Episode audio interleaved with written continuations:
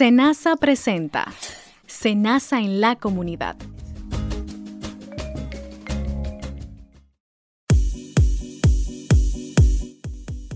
Sean todos ustedes bienvenidos a una entrega más de su programa Senasa en la comunidad.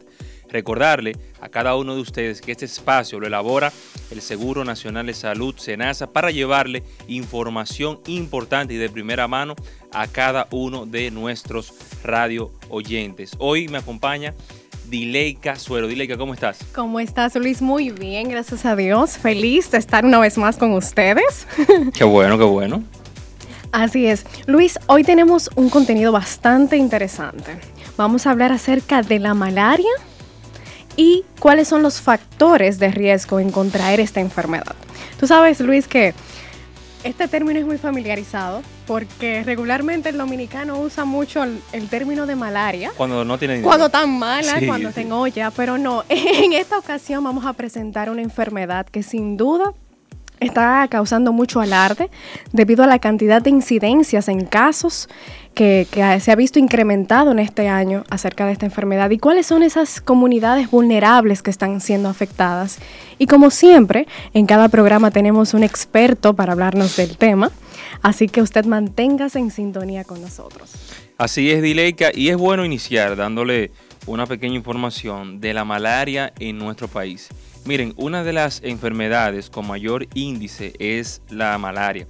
Estadísticamente hablando, se ha mantenido un índice controlado, registrando en el año 2018 407 casos y según un último boletín epidemiológico, la Dirección General de Epidemiología de Salud Pública, este año llevamos nada más y nada menos que 647 casos de los cuales tres han resultado en fallecimiento lamentablemente, para un incremento de un 58% de estos casos. Oye, una cifra bastante significativa y alarmante. Y quiero pues complementar tu información destacando cuáles son las comunidades en República Dominicana que están siendo más afectadas eh, por la malaria. Bueno, en Santo Domingo solamente acá tenemos 387 casos. Luego sigue en segundo lugar el Distrito Nacional con 156 casos y San Cristóbal en 68. En Santo Domingo, que es donde se registra una cifra más alta de 387 casos, pues el sector que se ha visto más afectado son los tres brazos en Santo Domingo Este. O sea que esta comunidad debe estar bastante alerta y tomar las medidas del lugar, que es la que vamos a compartir con, con nuestra doctora experta del día, que nos va a hablar y nos va a abundar todavía aún más sobre esta enfermedad. Así es, también Salud Pública recomienda a la población acudir a los servicios de salud cuando presenten fiebre y hayan visitado alguna de las localidades que tienen transmisión de malaria. Recordándoles a ustedes, cada uno de nuestros amigos que nos sintonizan, que nuestras redes sociales, tanto en Twitter como Facebook, W www. nuestra página www.arscenasa.god.do y para una información personalizada, cualquier solicitud que usted quiera hacer es el 809-701-3821 y desde el interior sin cargos el 1-809-282-77. Vamos a una pequeña pausa, ustedes no se muevan, que al regresar volvemos con nuestra invitada especial ante una alerta de huracán. Tipo de boletín. Alerta roja. Boletín de aviso. Indica que en las próximas 24 horas una zona determinada del país será afectada al menos con dos de los efectos destructivos. En esta etapa hay que tomar acción inmediata para salvaguardar vidas y propiedades. Este es un boletín informativo de tu emisora CTC ¿Sabías que el régimen subsidiado protege a los trabajadores por cuenta propia, con ingresos inestables e inferiores al salario mínimo nacional, desempleados, discapacitados e indigentes? Además, es financiado 100% por el Estado dominicano y no pagas un centavo para gestionar tu afiliación. En Senasa garantizamos tu derecho. Para la vida. De ti depende que el dengue no llegue a tu familia. ¿Vio cómo está el lote baldío? Ay, es un asco. Ese montón de latas, llantas viejas, botellas. hasta ollas. Hay que hablar con los vecinos y ponernos las pilas. Es un peligro. ¿Por qué? Por el dengue. Entre la basura hay muchas cosas que pueden retener el agua y convertirse en criaderos del zancudo del dengue. Por eso, elimine las basuras de su patio, de su barrio y de su comunidad. Combate el dengue. Y en esta ocasión estamos de vuelta en su programa Senasa en la comunidad, en donde nos place presentar a nuestro invitado especial de hoy. Y se trata pues de la doctora Yamira del Villar, gestora de epidemiología de Senasa, quien nos va a ayudar a tratar de este tema tan delicado de salud, de lo que es la malaria. Bienvenida. Hola, muchas gracias por recibirme nuevamente en este programa para tratar el tema tan en boga hoy en día que es la malaria o paludismo. Así es, doctora, este tema es es eh, muy importante porque, como Dileika expresó al inicio del programa, muchos dominicanos entienden por malaria cuando el dominicano no tiene dinero, no tenemos... Yo, yo soy uno que utiliza ese, término. Pero hablando ya en serio, esta, la malaria, ¿qué es realmente la malaria, doctora? Bien, la malaria, o como también se le conoce con el nombre dominguero, paludismo, es una infección parasitaria que está eh, ocasionada precisamente por parásitos del género Plasmodium. Estos parásitos afectan principalmente hígado y los eritrocitos, que son las células eh, rojas de la sangre.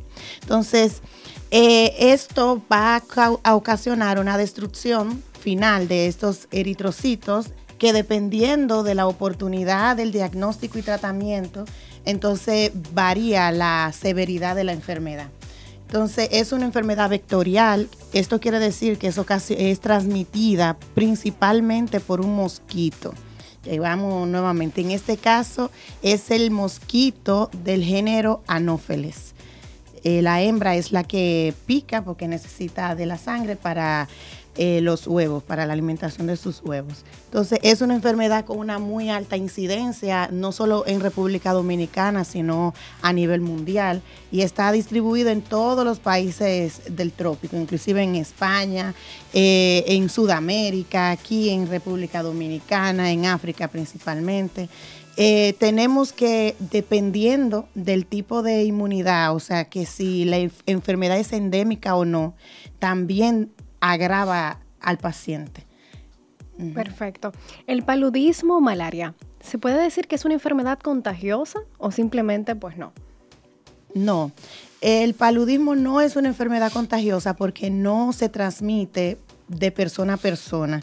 O sea, una persona no contrae malaria o paludismo al tocar a otra, al besar a otra, inclusive al tener relaciones sexuales con otra persona.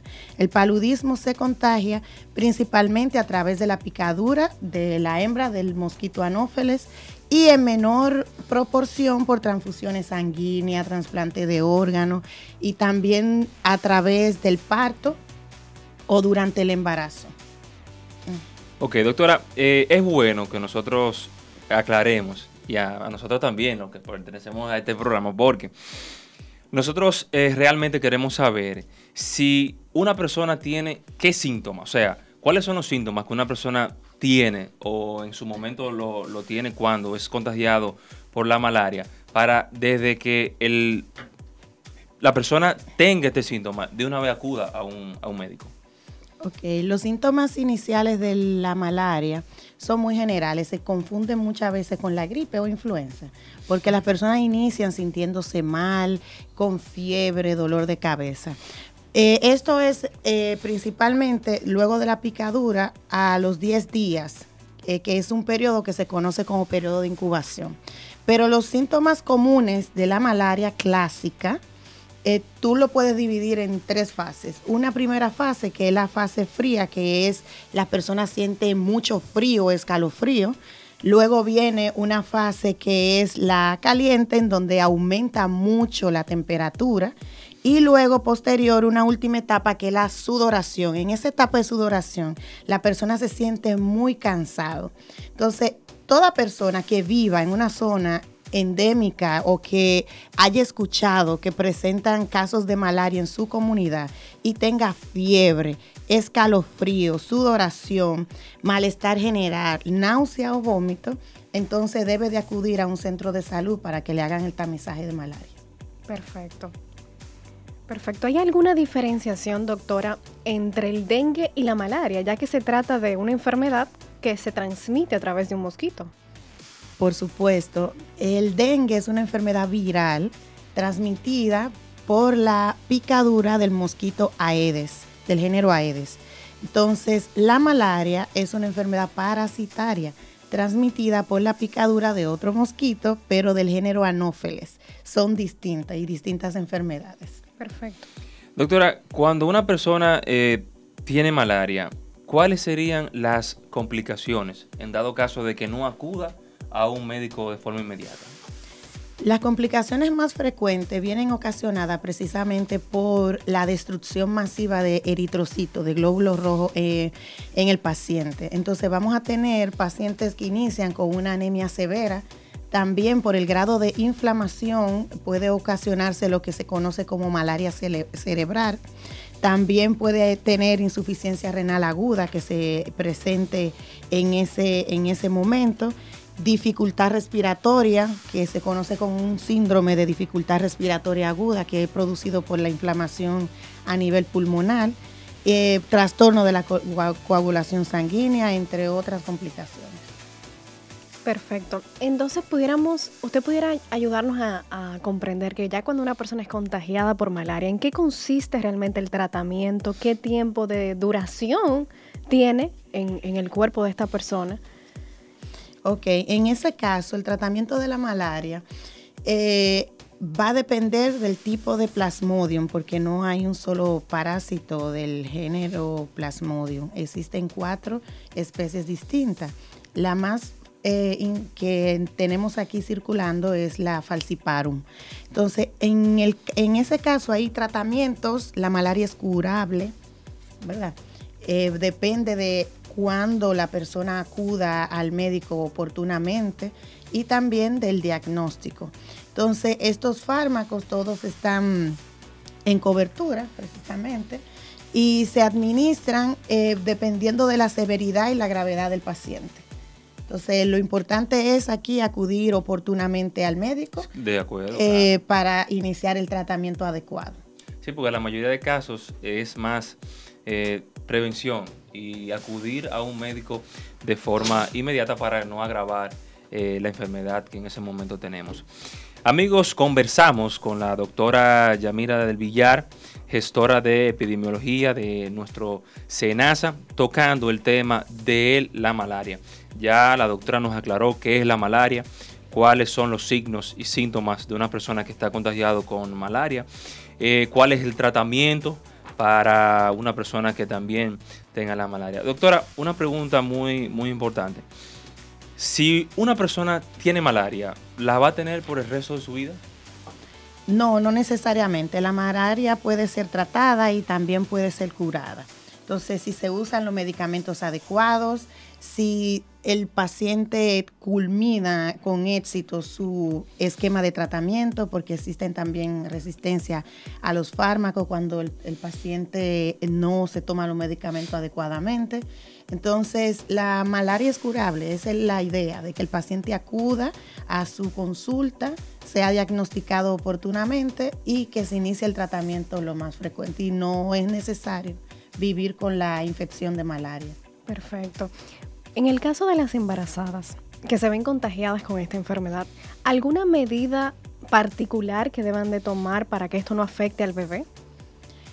Las embarazadas están dentro de lo que nosotros, eh, los epidemiólogos, hablamos de un grupo de riesgo, que son estos pacientes que cuando presentan la enfermedad se le puede agravar. Y eso se debe precisamente porque durante el proceso de embarazo hay una inmunosupresión, o sea, que le bajan la defensa fisiológicamente, temporalmente a la mujer.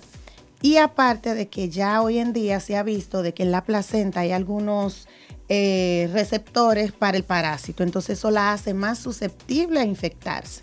Entonces, en ese caso, mi recomendación es que de igual manera que la población general, si una mujer embarazada vive en una comunidad en donde se hayan presentado casos de malaria y presenta algunos de los síntomas descritos como fiebre, sudoración y escarofríos, principalmente acuda a un centro de salud. ¿Por qué? Porque puede cursar con la enfermedad durante su embarazo y existe una posibilidad de transferirle el parásito a su bebé y que este bebé entonces luego pueda tener lo que se llama una malaria congénita. Importante, eh, doctor, esa parte, porque nosotros hemos escuchado allá de muchos casos, de muchos afiliados nuestros que están embarazadas y también están contagiadas con lo que es la malaria. Es bueno usted aclarar qué debe de hacer una persona embarazada, una dama embarazada, a la hora de diagnosticarse con, con malaria. Bien, pues muchísimas gracias, doctora Yamira, por ampliarnos estas informaciones. Usted manténgase en sintonía con nosotros, que enseguida volvemos con más de Se nace en la comunidad. Vive sano, vive bien. El cuidado de los pies es fundamental para prevenir problemas que incluso pueden afectar a la movilidad. Es recomendable revisar los pies todos los días, no caminar descalzo, utilizar un calzado flexible y cómodo para prevenir enfermedades.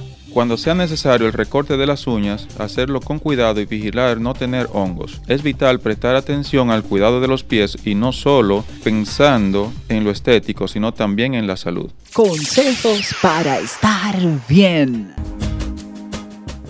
Para ser afiliado al régimen subsidiado, debes cumplir con dos requisitos. Ser evaluado por el Sistema Único de Beneficiarios SIUBEN y no estar activo en ninguna nómina. Ante cualquier inquietud, puedes llamarnos al 809-701-3821 y desde el interior sin cargos al 1-809-200-8277.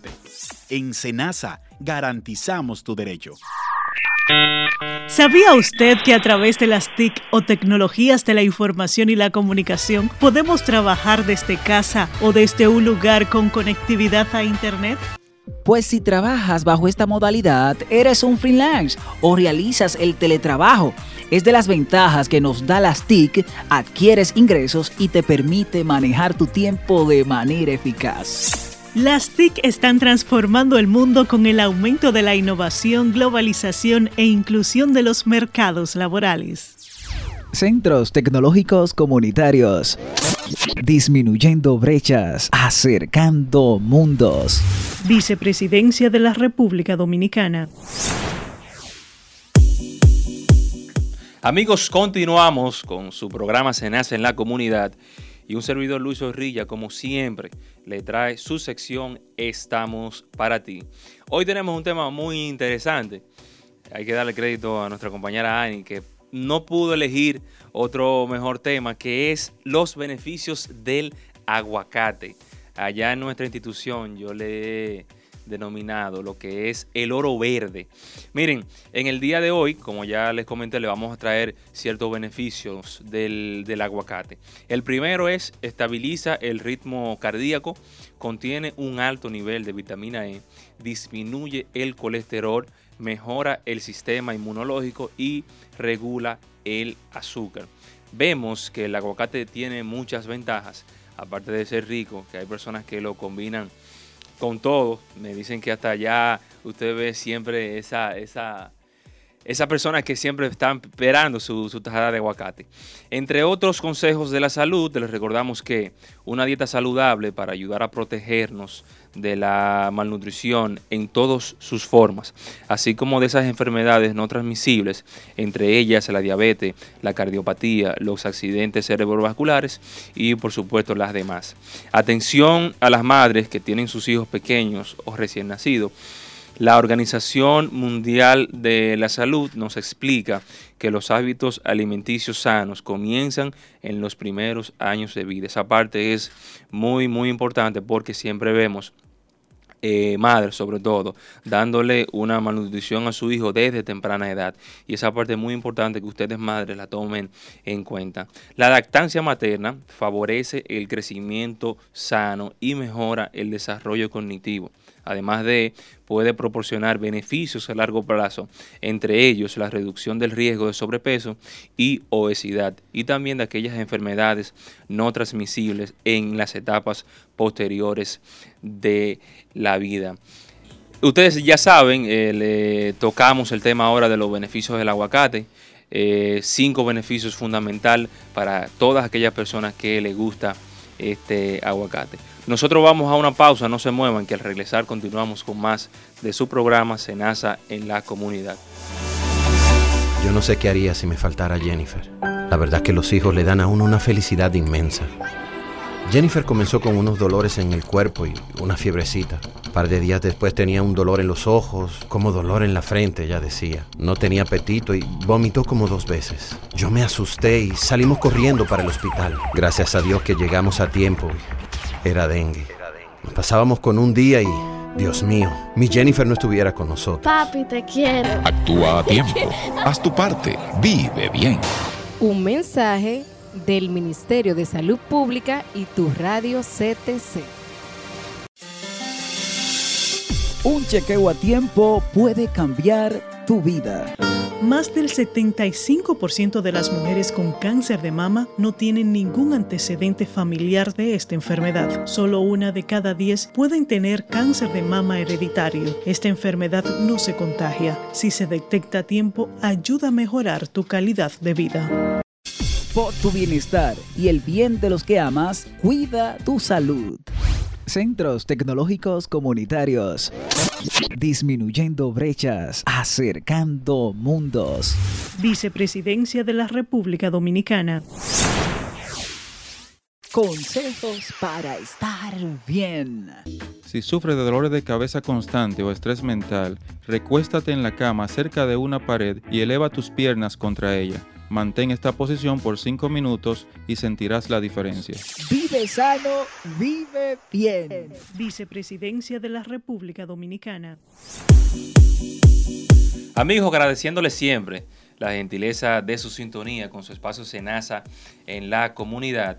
En el día de hoy vamos a reiterarle que la malaria es causada por un parásito que se transmite a los humanos a través de la picadura de los mosquitos anófeles infectados y deben acudir al médico de una forma inmediata cuando usted tenga los siguientes síntomas. Fiebre, escalofríos, dolor de cabeza, náuseas y vómitos y dolor y fatiga muscular. Desde que usted sienta que tiene estos síntomas, acuda a su médico. Y otros signos y síntomas pueden también ser la sudoración, como nos explicó la doctora, el dolor abdominal y en el pecho y la tos.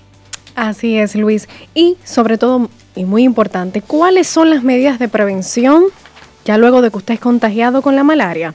Pues lo siguiente es evite que ese mosquito le pique. ¿Y cómo usted puede evitarlo? Bueno, trate de usar ropa bien cubierta si usted reside en esas comunidades que más, como mencionamos, más están siendo vulnerables.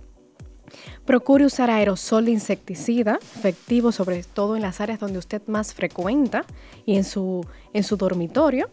Procure utilizar repelente, pero sobre todo, si usted se siente algún síntoma de fiebre, sudoración, escalofrío, náusea, acude inmediatamente a su médico. No permita que esto avance y pueda complicarse a un modo que ya no haya vuelta atrás. Bueno, pues hemos llegado hasta el final, Luis, ya de esta entrega. Muchísimas gracias, estimados oyentes, por mantenerse hasta el final con nosotros. Y recuerde que esta, este programa y todas las informaciones que usted requiera saber, puede contactar nuestra página web al www.arssenasa.gov.do o seguirnos a, través de nuestras cuentas de Twitter y Facebook en arroba rssenasard. Ante cualquier inquietud, también puedes llamarnos al 809-701-3821 y desde el interior sin cargos al 1809-200-8277. Muchísimas gracias. Senasa presentó Senasa en la comunidad.